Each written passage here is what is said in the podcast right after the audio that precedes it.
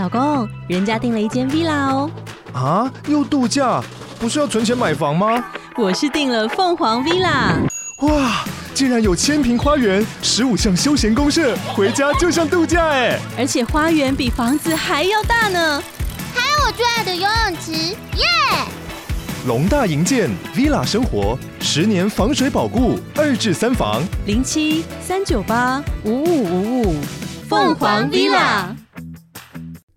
本集节目由亲子天下赞助播出。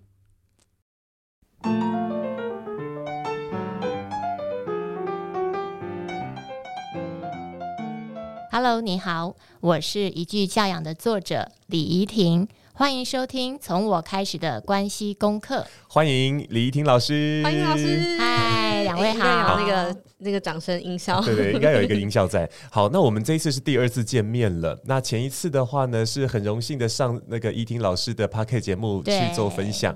对，对，那今天终于轮到我们来访老师了。对，对你是第二次啦，啊、对慧玲已经很多次了。啊、对，对，因为在老师的课堂上见面，嗯嗯，就是那个长耳兔的沙龙，好像后来就没有了，对不对？已经两三年前了。哦，对，对，后来没有了。对，因为疫情嘛，哈。也是疫情啦，然后因为他后来转线上，嗯、然后后来因为他们的这个形态有变化，嗯、所以我就没有，因为因为做那个很累的，就是你要讲课，然后你还要邀请别的老师，对对对，还要组织，嗯、然后还要陪课，因为当时你们去的时候功课量还蛮大的。就每一个礼拜都要在群组写作业，对，所以其实是非常费劲的一件事情。然后我又要看，所以我后来比较忙，所以就没有再做这样的规划。哦，原来是这样子。好，那个可能会需要那个后进的人 来来来教。有啊，你们两位。好，那我们要回到这本书了，因为李怡婷老师带来这个一句教养，其实因为我非常喜欢呃，怡婷老师把这个呃萨提尔的一些应用，然后做了一个一连串的连续记，但同时也是简化的一个工作，所以在。呃，火来的时候，我们就很容易想起来，哎，对，我们应需要来停下来，然后来跟自己对话了。他就有一这样的一个做法，来内线法和听核心。对啊，呃、所以其实小虎刚刚已经提到一个很重要的一个关键字，嗯、叫情绪是大火，就是火来了。嗯、那火来了要干嘛？就是要快跑嘛，对不对？所以我希望，因为很多人都会说萨提尔模式好像是一个很难运用、很难使用的一个模式。因为听到萨提尔，反而大家都会觉得，哎呀，理论好高深，好难用。所以刚刚我们在跟小五见面的时候，小五就回馈我第一句话就是：哇，这本书好简单，嗯，好像真的可以用了。那确实，我一直都在想要推广一个比较能够让所有家庭能共用的一个模式。嗯，没有那么复杂，它就是简化到一、嗯、一句话，其实就可以做教养了。哇哦，我觉得这样子做就让很多人可以更容易上手。那只是讲到那个火来了这件事情哦，因为很多人在生气呀、啊，或者说突然情绪很。那个那个很浓的时候，高张的时候，对，是很难察觉到自己正在生气的。然后，因为我们做过练习，所以我们我们通常就比较知道说，哦，对我现在在生气哦，然后就比较容易。那对于说一般人可能还没有接触过这样子自我觉察啊、呃，还没有学习过这样子的工作坊的朋友，李婷老师有没有什么呃可以给他们的建议呢？好，其实呃，它是一个循序渐进的一个历程。嗯，比如说，如果你真的都不知道我到底有没有生气，嗯、那可是事后过。过后你应该就会知道了吧？嗯所以就利用事后，我好像有刚刚有生气的这个 moment，、哦、告诉自己，那下一次我能做什么？嗯、也就是利用下在过后的这个阶段，告诉自己，我下一次要慢一点。哦，那当然很多人都会说，我下一次我还是火山爆发，我就冲出去啦。嗯，我怎么可能就停下来？嗯、那我会鼓励大家不要一次到位。嗯，因为我们不是神圣的人，嗯、就算小孩子出生到长大，他也不是一天就长大。嗯，所以给自己多一点时间，告诉自己，我如果下一次生气了，那我至少停三秒。哦，比如说我很生气，我怒火中烧了，那告诉自己一二三，那这个总算可以做得到。嗯、那停三秒就是一个小小进步。嗯，因为只要你有尝试过停三秒，下一次你就可以尝试更久的时间。嗯、我要的就是这个尝试哦，而不在于一次到位。没有人可以一次到位。对对对，我记得之前到长耳兔上课的时候，当时是呃我们上课的老师叫做天安老师，天安老师他也说过哦，就我们学沟通，在学的是一个方向。哦，而不是说把一个标准学起来，一旦到不了那个标准，就会很容易自责，又陷入一个循环。对，其实其实不管是对自己或对小孩都这样哎、欸。如果我们在对小孩跟他说：“哎，你这一次说谎了，那么下一次你就绝对不要再说谎。”嗯，那万一他又说谎，他是不是就不要活了？嗯，所以其实父母给予孩子的，可能在严苛的这个教条底下，孩子就不敢说实话，越来越不敢。因为我们给他的就是绝对值，可是教育教养最怕的是绝对值。哦，因为人性是很可爱的，嗯、他有的时候又会觉得，哎，爸爸妈妈好像没看哦，我是不是可以偷偷的做一点点 什么样的尝试？那其实你可以看待这个尝试是一个勇于去尝试不一样的面相。如果可以看丰富一点的眼光，你会发现，哎，小孩子其实不怕受限，诶，嗯，那万一如果有危险来，他也许可以做更不一样的尝试。哦，是可以有多面向的方向啦。嗯，哎，以前老师，我觉得有了小孩以后哈，我觉得好像教养孩子的过程当中，我们也在教养自己心中的小孩。你的小孩怎么了？对啊，因为常常会像像刚刚讲到说那种啊，下下次再怎样我就不行哦，然后就会想要偷偷的使坏，这种想法其实。当了大人之后，也常常会有，对对不对？我们给了自己一个承诺，我们就会昭告那个告那个昭告天下。哎、欸，老婆，跟我跟你说，我现在开始要减肥了，我不吃泡面了，不吃什么，那就什么东西都 不不不不不。可是心中我们对那东西，他他喊的都不是不，我是要要要要要。口是 心中的孩子都是这样说话，所以当有一天这个四四四下无人的时候，然后那个小孩可能当下的能量还比较强，对，我们因为很累了嘛，然后小孩比较强的时候，就会讲嘿嘿，是不是来偷吃一碗呢？一点点点这样，一点点就好了。对，其实其实每一个人的人性都是很可爱的，因为我们并不是一个监狱的生活嘛，所以我们总会有一点乐趣。那这些尝试就是乐趣，所以如果我们的教育方向是绝对值，那乐趣就不见了。哦，哎，所以说回觉察自己这件事情哈，就我觉得好像就像这样，就是如果我们给自己太过绝对的方式去做的时候，心中的那个孩子他很难长大。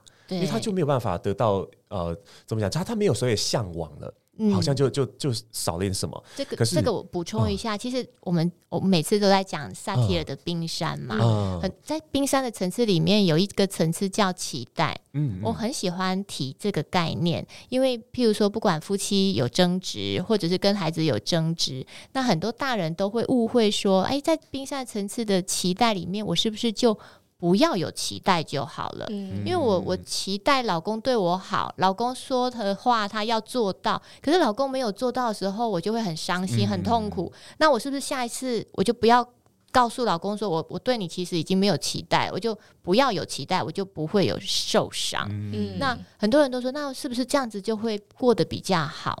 好，那事实上，萨提尔的冰山的那个期待是很宝贵的东西。嗯嗯、我们要的并不是要求大家不要有期待，嗯、因为期待是人生的动力。哎，对对。譬如，我希望明天一大早是天天气是好的，我可以去爬山，我可以跟心爱的人去郊游。嗯，那你前一天就会过得非常愉悦。哦，这个是期待带来的动力。嗯、如果你都不要有这个动力，那你人生就没有可以往前的。这个方向了，其实是很可怕的。嗯、所以我们要学的不是不要有期待，而是当失落来临，因为期待会有落空的时候。嗯、当失落来临的时候，我们如何去面对、接纳失落？哦，比较像是说，呃，像像有时候期待，我们可能会想的很具体，对不对？嗯、那好像我们就是自己在学完那个工作坊以后，哈，我觉得对期待的那种感觉会变得比较感受。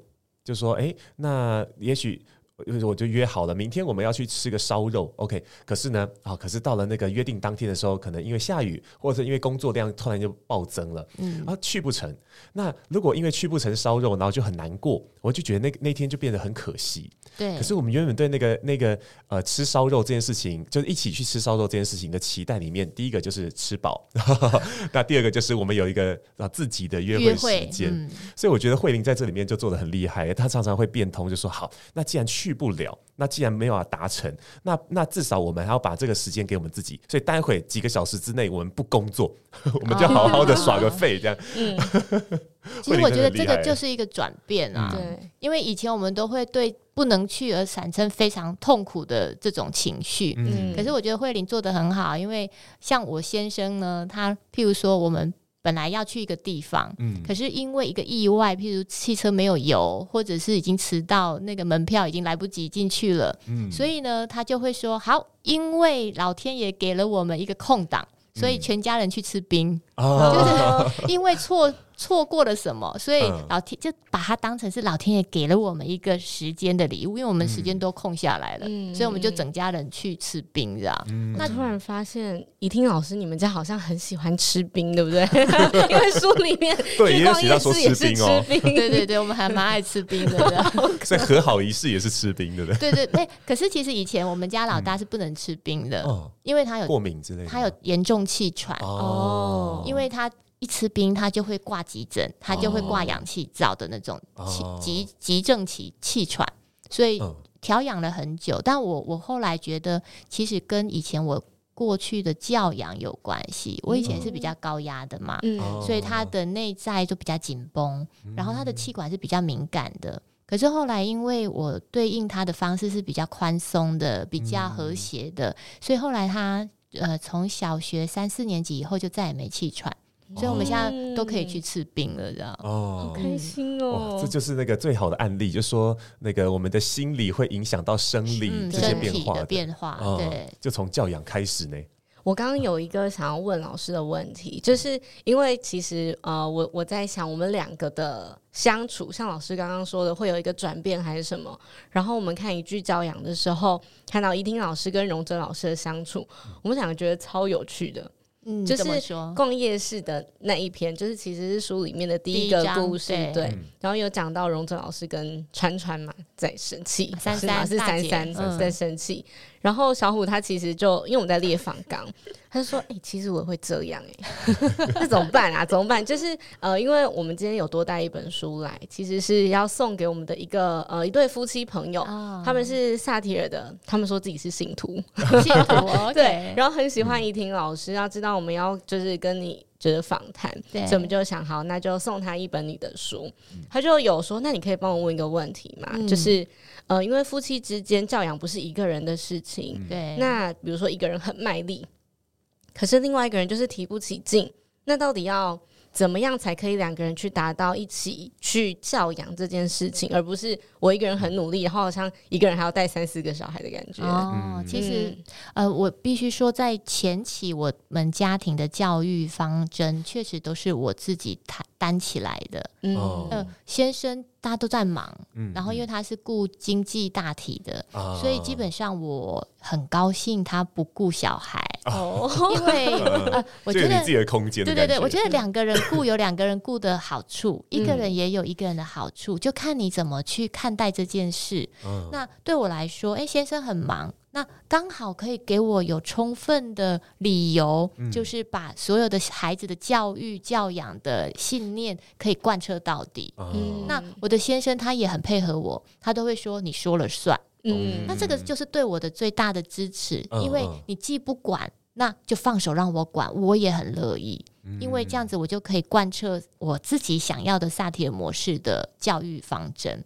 那如果你们两个的夫妻能够协调出类似这样的协商，我觉得也很好。嗯，那像你刚刚那个朋友，我我倒是会呃希望他从自己先做起。嗯，因为我觉得男性是呃体验性或者是结果论的这个动物性格。嗯，好，怎么说呢？就是当我一个。一个太太想要推行一个新的教育的时候，嗯、先生总是会觉得啊，又没有成果，又没有成效，哦哦、啊，又不一定好，所以他们 你们干嘛笑呢？嗯，有点共鸣吧吧。嗯，所以所以男性他们是超超乎这个，他们其实是一个非常厉害的理性专家，嗯，所以他们都会看结果。那太太就没有做出结果，所以所以先生总会说：“啊，这个又没有效。”所以如果是这样的话，不如就是我们自己先做出来一个状态比较好的样态。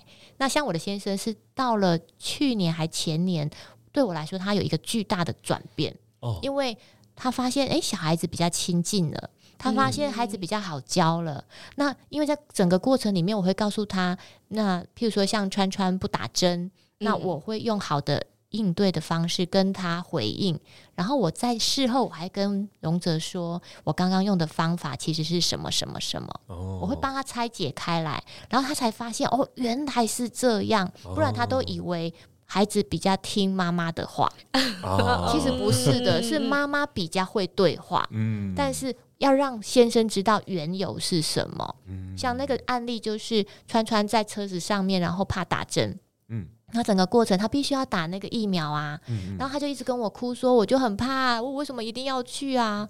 那我只用了两句话，我就让他去打针了。哦，你说了什么？对，我说，哎，对哦，这么怕打针，那你以前有打过针吗？嗯，他说有啊，我就很害怕，可是我还是去打啦。嗯，我说，那你是用什么方式去面对你的害怕？我就勇敢啊！啊，讲出勇敢这个、呃、这个这个语言，他就自己强化了自己，对，他就变勇敢了，嗯、就这样。嗯，我就说，那你现在，我现在好像可以勇敢了，可爱。所以，所以你你其实就是你看呢、喔，我在做对话的时候，我都用听核心，嗯，我就聆听他，核对他。那你过去是怎么面对的？那他当他说勇敢的时候，他就给自己信念了。嗯，那这个东西就会帮助他自己有了一个价值。所以欣就是欣赏他的价值，哦、所以他自己就给自己力量了，嗯、然后他就去勇敢的打针了。太奇妙了，真的太奇妙了。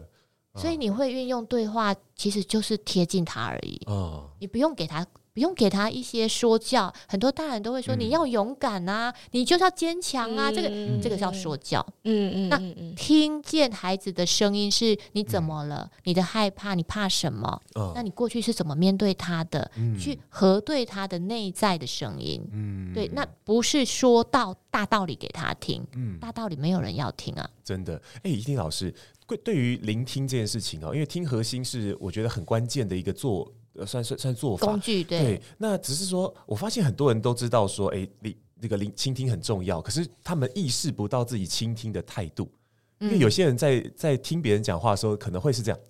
是对，那你说，是 就是 我还看着小虎的表情。如果观众朋友看到我的脸，会很想揍我。对对对，非常机车的表情，还挑眉。你说，你说，对我我会听你说，对啊，没关系，你你你就讲啊，就这种感觉。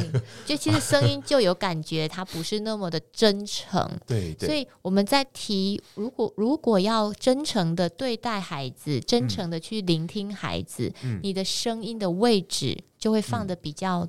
诚恳的位置就是低沉，嗯，嗯，所以我们有的时候在工作坊也会练声音的位置，哦、那这个当然就是你的专业了。哦、所以其实刚刚你的声音在你说不诚恳的那个表达的时候，你的声音是高的，对对，对对对，比较敷衍的，嗯嗯嗯，对对对，说说说。我教观众朋 听众朋友们一个做法，怎么样听起来特别不诚恳，就吸饱气就可以了。吸饱气叫做胸有成竹，就是说，哎、欸，我已经听满听满了，oh. 我已经我已经可以判断了。所以这种这种声音讲吸饱啊，是是，那你继续说，我我在听啊，是哦，感觉有一口气要冲出来，但是对，对对，就是我我好像在忍耐，就吐掉那口气就好啊，是对，真假的哦，那然后呢？哦，oh, 有差耶，OK。所以我的我的方法是用吸气跟吐气哦来进行。跟老师分享，可爱可爱。因为我以前在工作坊的时候，我会教大家在原来的音阶上面低三阶。啊，这有效，这有效。那所谓的低三阶，不是真正的音阶的声音，而是你自己尽量用低的方式。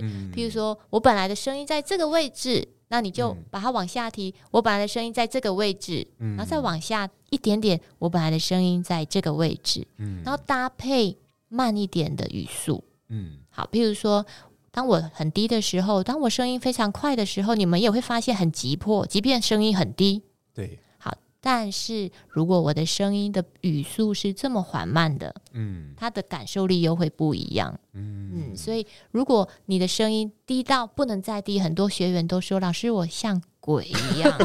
然后我就会说，对，像鬼就对了，因为 因为我们要先破框，因为我们的声音是有音频的。这个位置没办法破，因为习惯了，对不对？就习惯它的高低到到哪里，那低到不能再低的时候，其实多多做几次，那个动态范围哦就变大了，就大了。对对对，所以我也是这样练。我其实声音练了两年，哦哦哦，本来的我的声音是清亮的，嗯，是很高尖的，所以这样的声音其实不适合养小孩，哎。哦，会让他们比较比较警戒，对不对？对，其实我以前在家里，我的声音都比较高，比较尖，然后我又习惯用声音控制小孩。譬如说，孩子一回家，那我就会要求他做很多事情，我的声音就会是：哎，小虎，你回来了，你要赶快去洗手哦，然后等一下要放好书包，要去写功课哦，然后等一下洗澡，你有没有听？在听啊？好紧张。好，那声音就会比较高，比较紧张。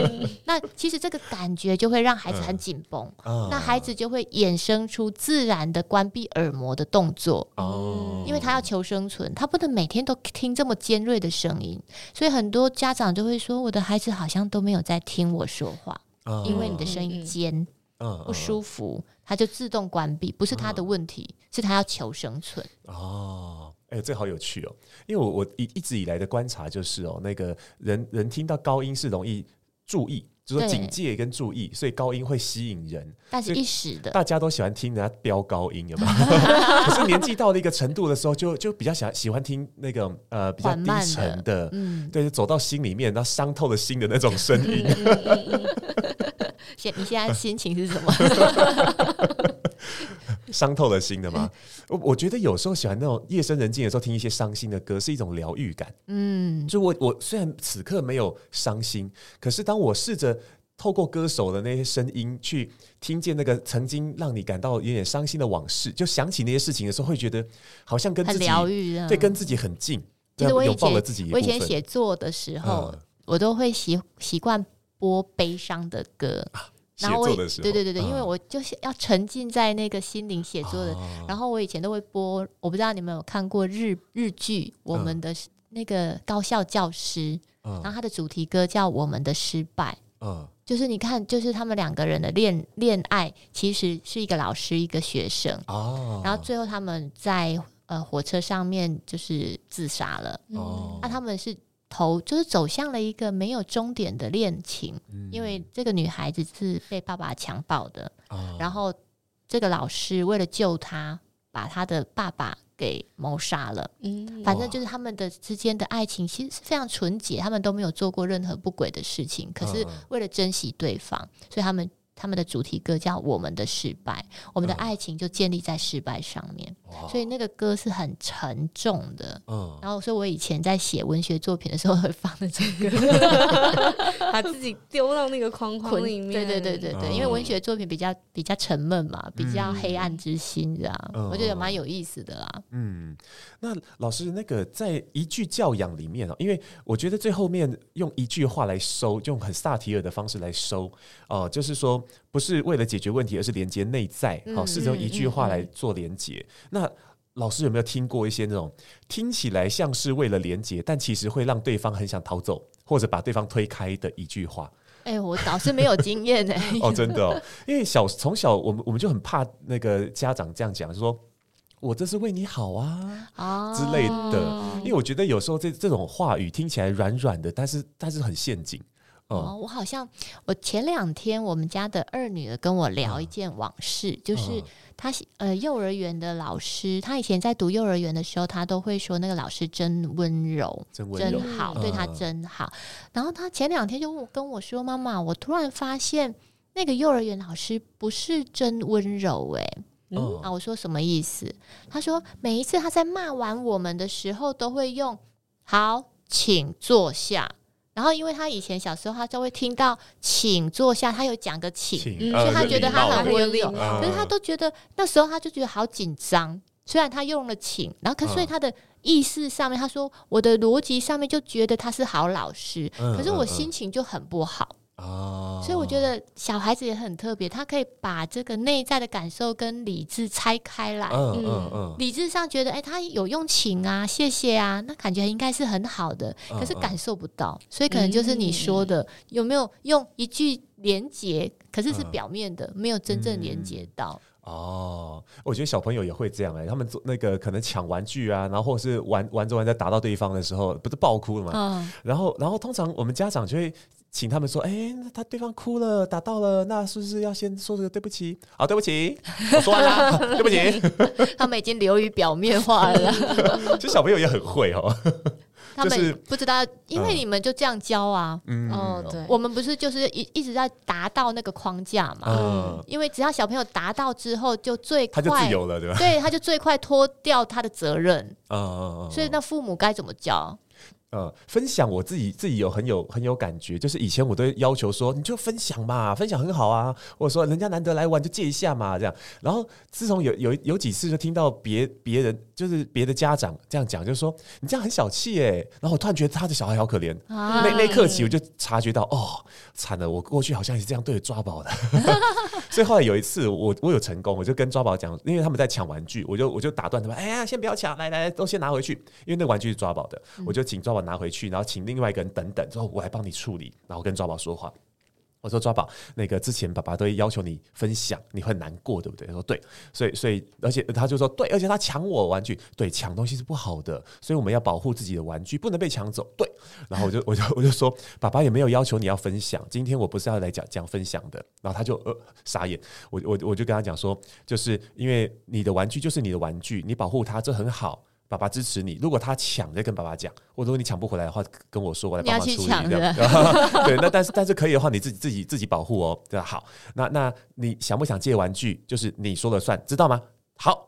啊，那你说一下，那你你玩多久可以借他？四分钟，好去。他就跟他约定四分钟，就不到两分钟就交换了。啊，那些小朋友很纯真啊，就是你贴近他之后，他就满足。满足，因为他所谓的满足就是我被重视了，嗯嗯、所以爸爸重视我，那我就没什么好惧怕的了。嗯、所以其实在于满足。嗯、那慧玲，你想问什么？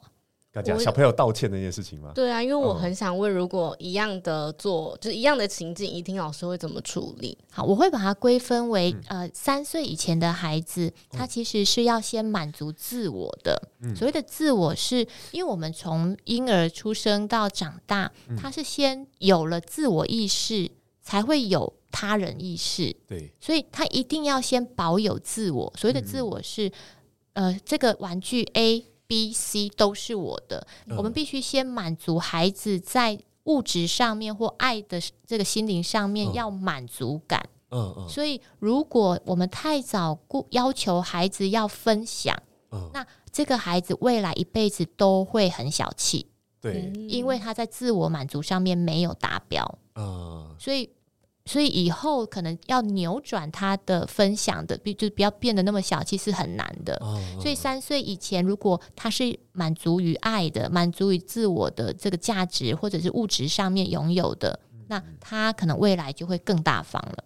那怎么做会让他可以有这样的内涵呢？我我喜欢把物质分为两类，譬如说，呃，我会给孩子一份独属于他的玩具。我可以告诉他，你可以把这个保有起来。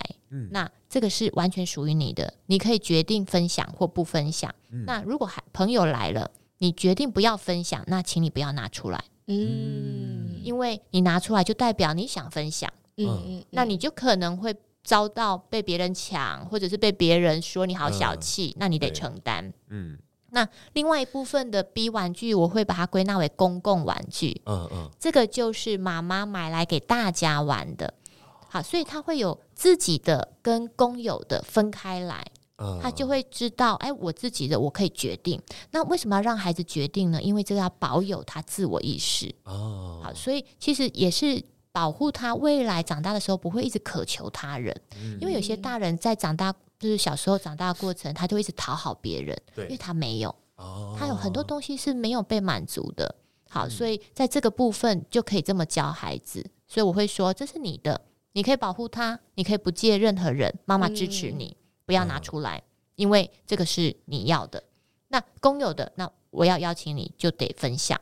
所以有很多小朋友带到公共区域里面，那可能那个就是公有的，孩子就会有这个概念。嗯，公有的就是大家一起要玩，所以你要轮流。哦，啊，不要太早过于要求孩子要提早分享，这件事情要很小心。嗯、对对，因为我我有发现哦，就是因为因为我我我小时候也很很小气，就是 因为我因为我因为我有个哥哥嘛，对，所以哥哥哥跟弟弟之间一定会抢玩具的。那那我们从小好像也都是这样长大，就是呃，无论是自己的家长啊，还是说阿公阿嬷啊，都会都会教我们要比较社会化一点啊，就是说啊，大家分享，反而就是变说。一旦是属于我的东西的时候，就很怕别人摸它，连碰它、看它，我都会怕。对，因为没有安全感嘛。对，安全感好低哦。所以我我那时候那个听到那个别的妈妈讲这些小孩说你你干嘛这么小气呢？的那瞬的那瞬间呢，其实很不舒服。我有点连接到我小时候的。呃，记忆、嗯、就是对我小时候曾经被人家讲过，我我其实不止被讲过这种话了。啊、我小时候伤伤我比较多的是“娘娘腔”这三个字。哦，因为我爱哭，但我没有讲话娘娘腔，我就是爱哭。对对，但是我哭了就被被嫌说你干嘛那么爱哭啊？这娘哎、欸，对。但是有是指你。变得不爱哭吗？好像也不会吧。呃、就是此后我的眼泪就变得比较少，可是我心里面会哭的。哦，在心里会哭，嗯、不不给任何人看到的。对对对，所以我就很渴望可以流泪啊。就是后来长大以后就就很发现哇，我的泪腺干掉啊。每次去真的，我跟怡婷老师分享，我这超蠢的。我去看电影啊，呃、看电影就是难得看到那个感动的片，然后就感动到哇，我好像要哭了，我好像要流眼泪，然后就很开心。一开心起来，就没了，我就脱戏了，就 离开那个情节，对，我离开那个就脱离啊，糟糕！然后那一瞬间我就可以啊，好失望哦，我又没哭了，我又没哭了。对，所以真的能哭是到我们结婚以后啊，嗯，是慧玲影响你的是吧？呃、好像只看过小虎哭一次还两次吧，呃、不是那种真的就是崩叔叔的那种，是大概。哽咽，然后有一点点眼泪的那种，啊、就是有进步了，真的。不过我能体会你哦，因为我小时候也不太会哭，哦、因为我是单亲家庭的孩子，哦、所以呃，我不会跟别人说我是单亲的孩子，所以我也会非常坚强，所以眼泪对我来说是无用的，哦、我只会躲在棉被里面哭，哭到某一定的程度的时候，我长大以后我就真的不会哭了，哦、我连。呃，失恋、被劈腿，我都没有没有办法哭泣，oh. 因为对我来说，哎、欸，我我不知道要怎么表表达自己的感受，oh. Oh. 所以我一直到二十五岁，我记得很清楚，有一次我跟这个我的朋友一起看这个《美丽人生》，是木村拓哉演的这个美发师，uh. 就是他的女朋友啊，他是他是理发师，嗯、然后他们他们谈恋爱谈得非常的刻骨铭心，因为最后他的女朋友长盘贵子要。就是要离开了，因为身体不好，所以他是一个悲剧。嗯，然后我终于在看的时候，就有一点点的有这个泪水涌在这个眼眶里面，嗯、然后我才要拿一张卫生纸要出来擦擦没有眼泪的眼泪，嗯、然后一回头就发现我的朋友已经用完我的卫生纸，嗯、然后丢了满地都是，然后我就我我不是我不是责怪他用完我卫生纸，我是很好奇。你怎么可以这么恣意的哭泣？你怎么能这么勇敢的在别人面前流泪？这就是我看待你的心情。嗯，我我是我就是老师的那个朋友嘛，我很羡慕。呃，对对对，因为我不会了，我不知道从什么时候开始能能力不见了。嗯，所以在那一刻开始，我才去慢慢体会，哎、欸，我为什么要这么坚强？坚强的好处是什么？其实我以前也不会笑。以前我的线条是很刚硬的，嗯、就是非常刚强。别人看到我就以前我先生还没追我之前，他说看到你就会抖动啊，就是很很很害怕、很恐怖的那种。因为我不太会笑这样，然后脸色就是很很冰冷这样。对，所以后来我觉得我现在还不错，还蛮勇敢的。想想融化那块冰山，对，所以其实我就是慢慢学来那个眼泪到底是要怎么抒发的。因为我我先生荣哲他是还蛮感性的，嗯，就是看一部演一部电影，我觉得还没有到点他就哭了，嗯，然后我就想说这是哪里有有，可是他的哭会松动我的。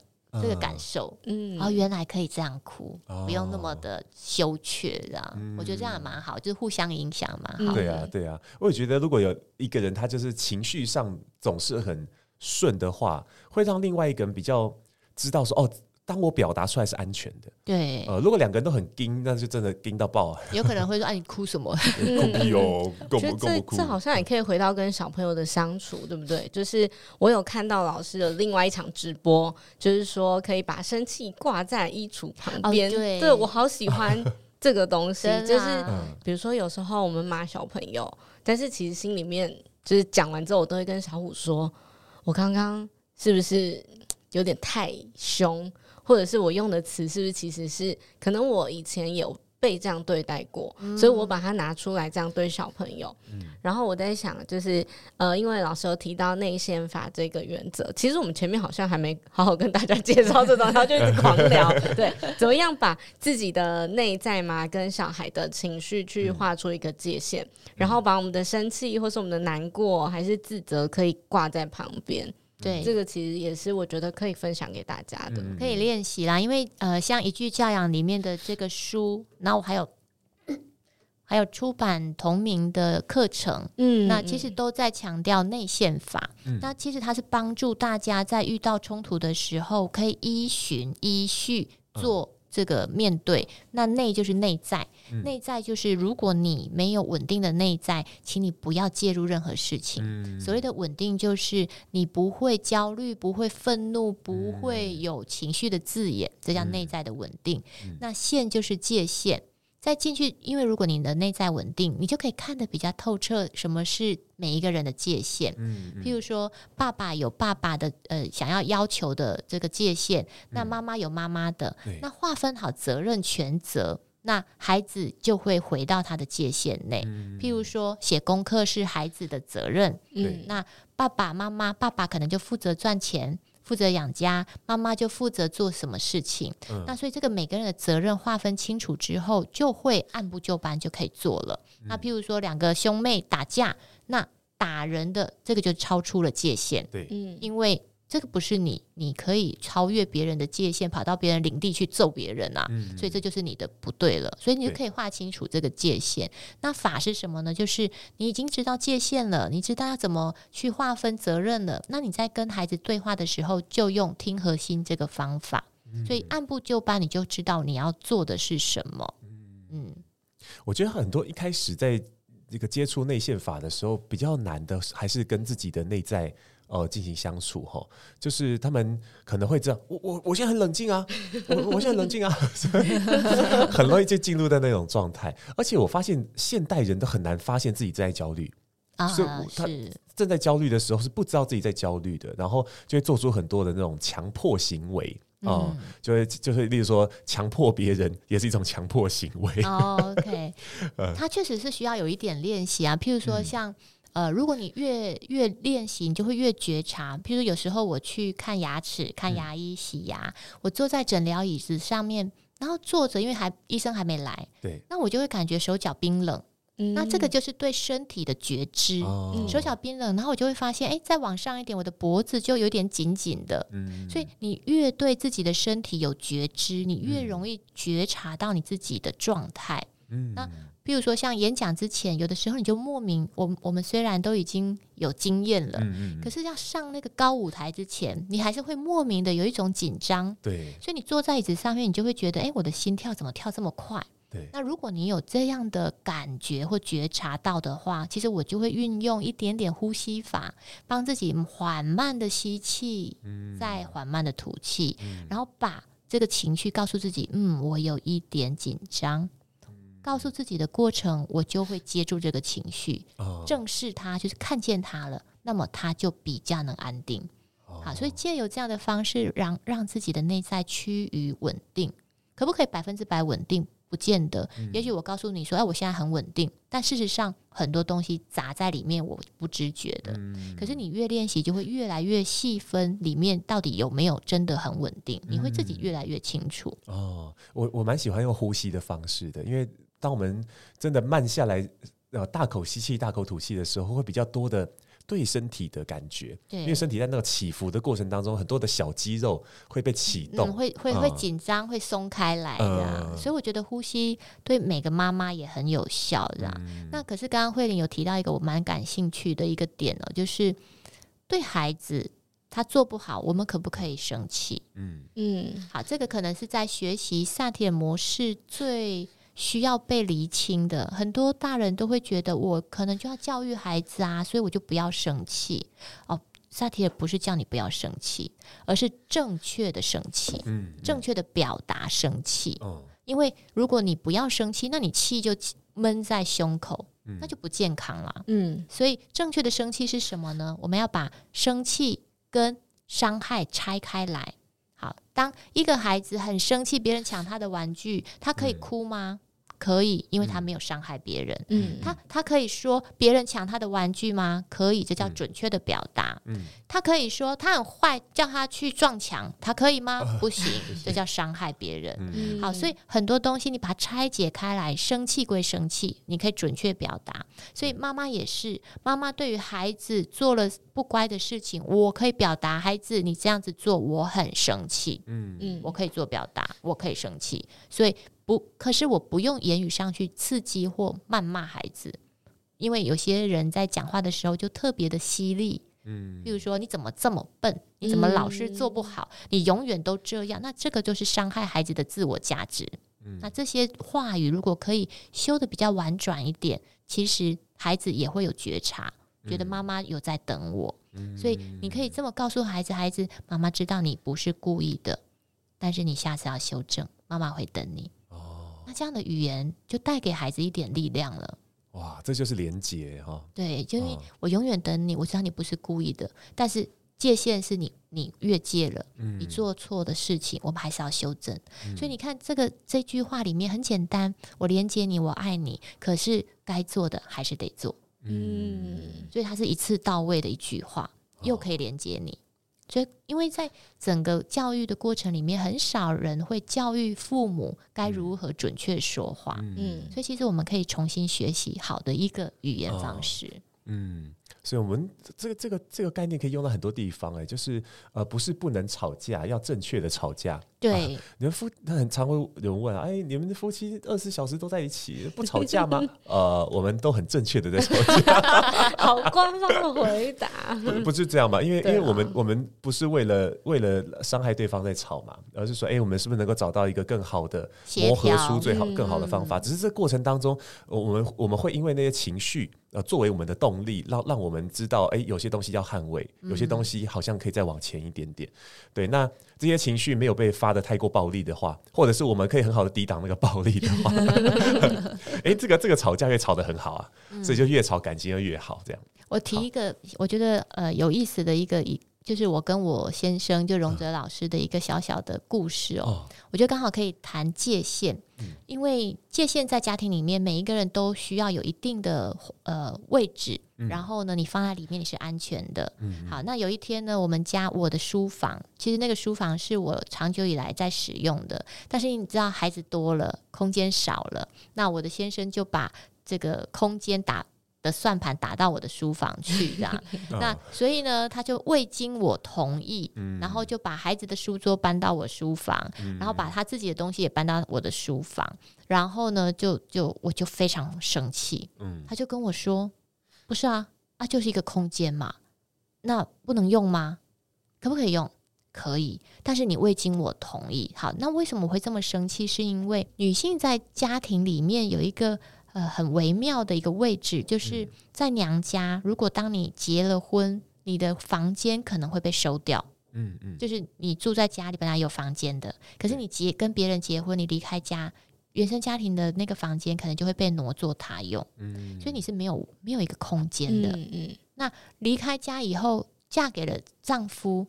好不容易，丈夫在这个家庭里面给了你一个房间，可是你要跟孩子共用，你要跟你先生共用，你的你的安全位置是不存在的。那好不容易对我来说，我有一个书房，我是一个安全的。你入侵了我的书房，对我来说那个界限是模糊的。嗯，所以当我跟他说我已经没有地方了，对我来说那个地方对我来说相对很重要，所以他才理解。哦，那很抱歉。我我让你觉得没有安全感，其实界限是很一个很模糊的一个概念，可是因为每一个人要的都不一样，你可以协调出你可以允许对方拥有，而我自己也可以维护的一个界限，可以去协调。那先生会知道说，哦，原来你是这么没安全感的，那他就会退出那个书房，这样。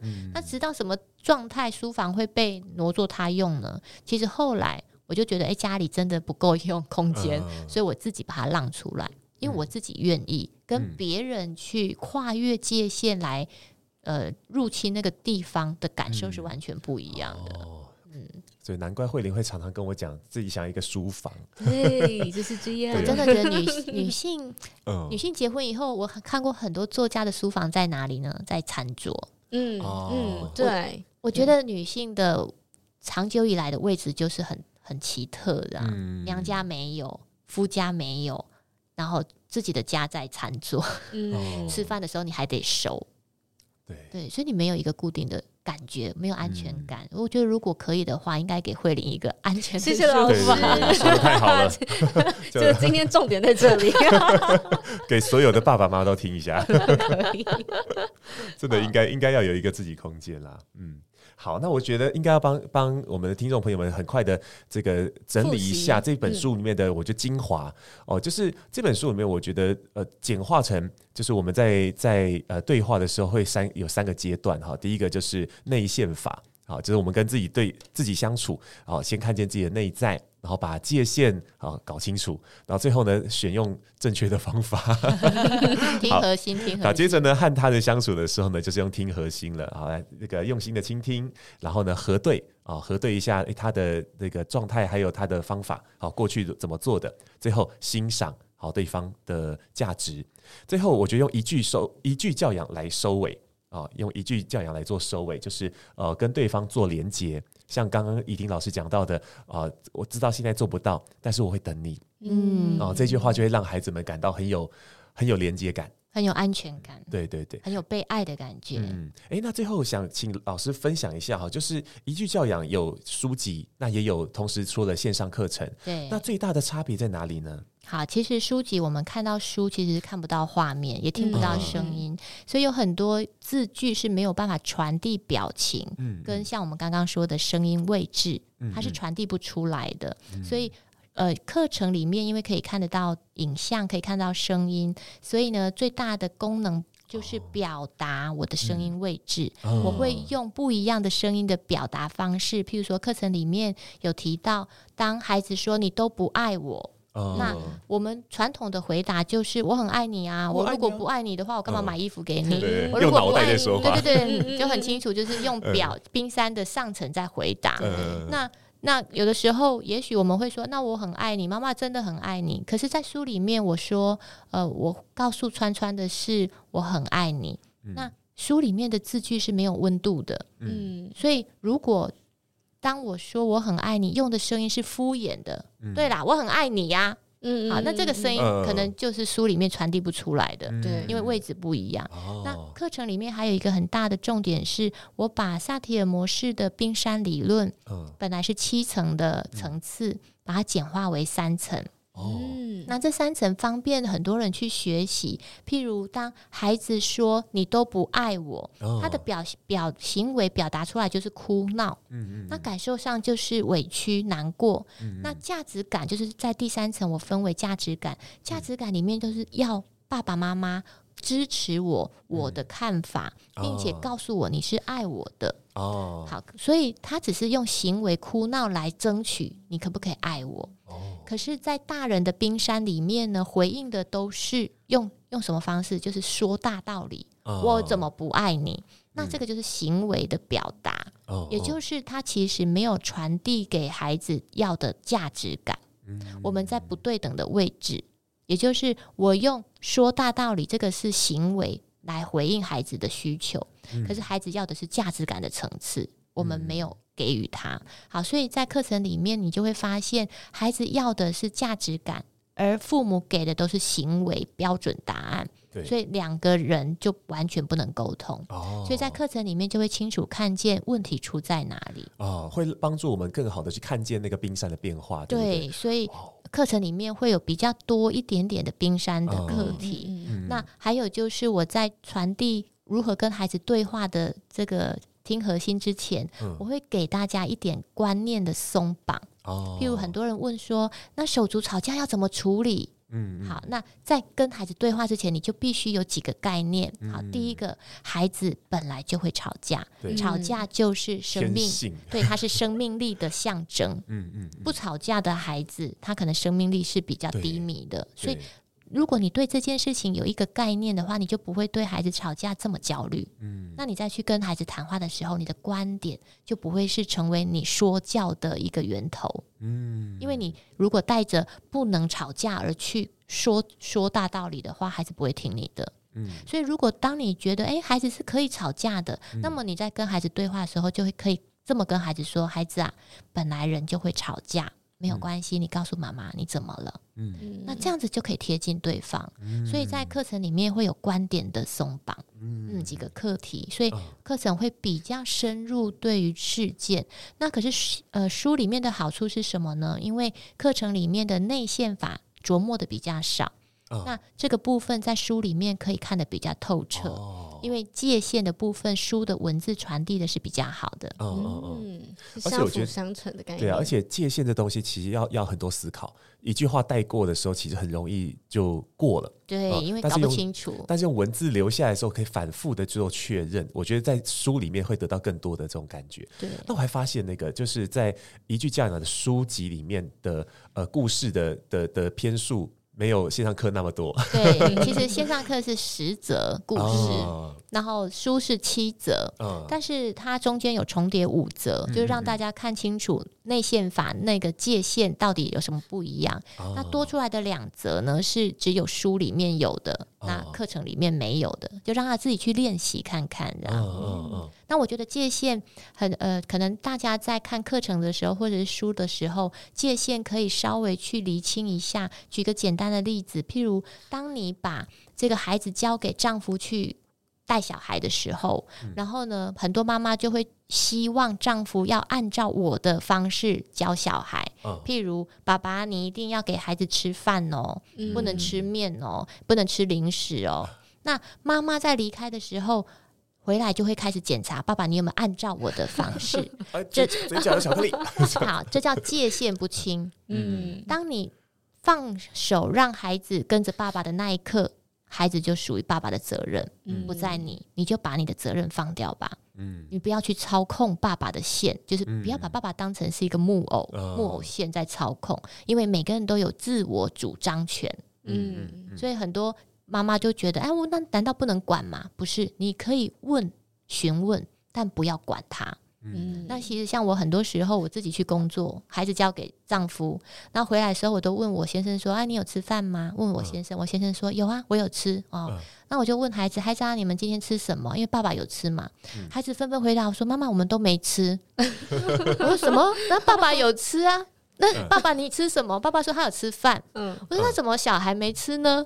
那爸爸说：“啊，因为时间到点了，我就自己吃，他们又不吃。”那我就自己吃。嗯、我说：“那孩子们，你们吃什么？他们三餐都吃洋芋片啊，也太幸福了吧？哦、好吧，就是就是，你就放手吧，就界限清楚，这样我也玩的愉快。要要好，我学习一下。对，好，那我想今天真的呃很感谢我们怡婷老师来我们来我们节目来分享，而且那个一句教养的书籍和线上课程真的很值得同时入手。嗯嗯。好，那最后我想，呃，怡婷老师，我们就交给你来做 ending 喽。好，今天这一集就到这里，我是李怡婷，谢谢你的收听。从我开始的关系功课，也要记得情绪是大火，火来了记得快跑。我们下次见，下次见，拜拜。拜拜。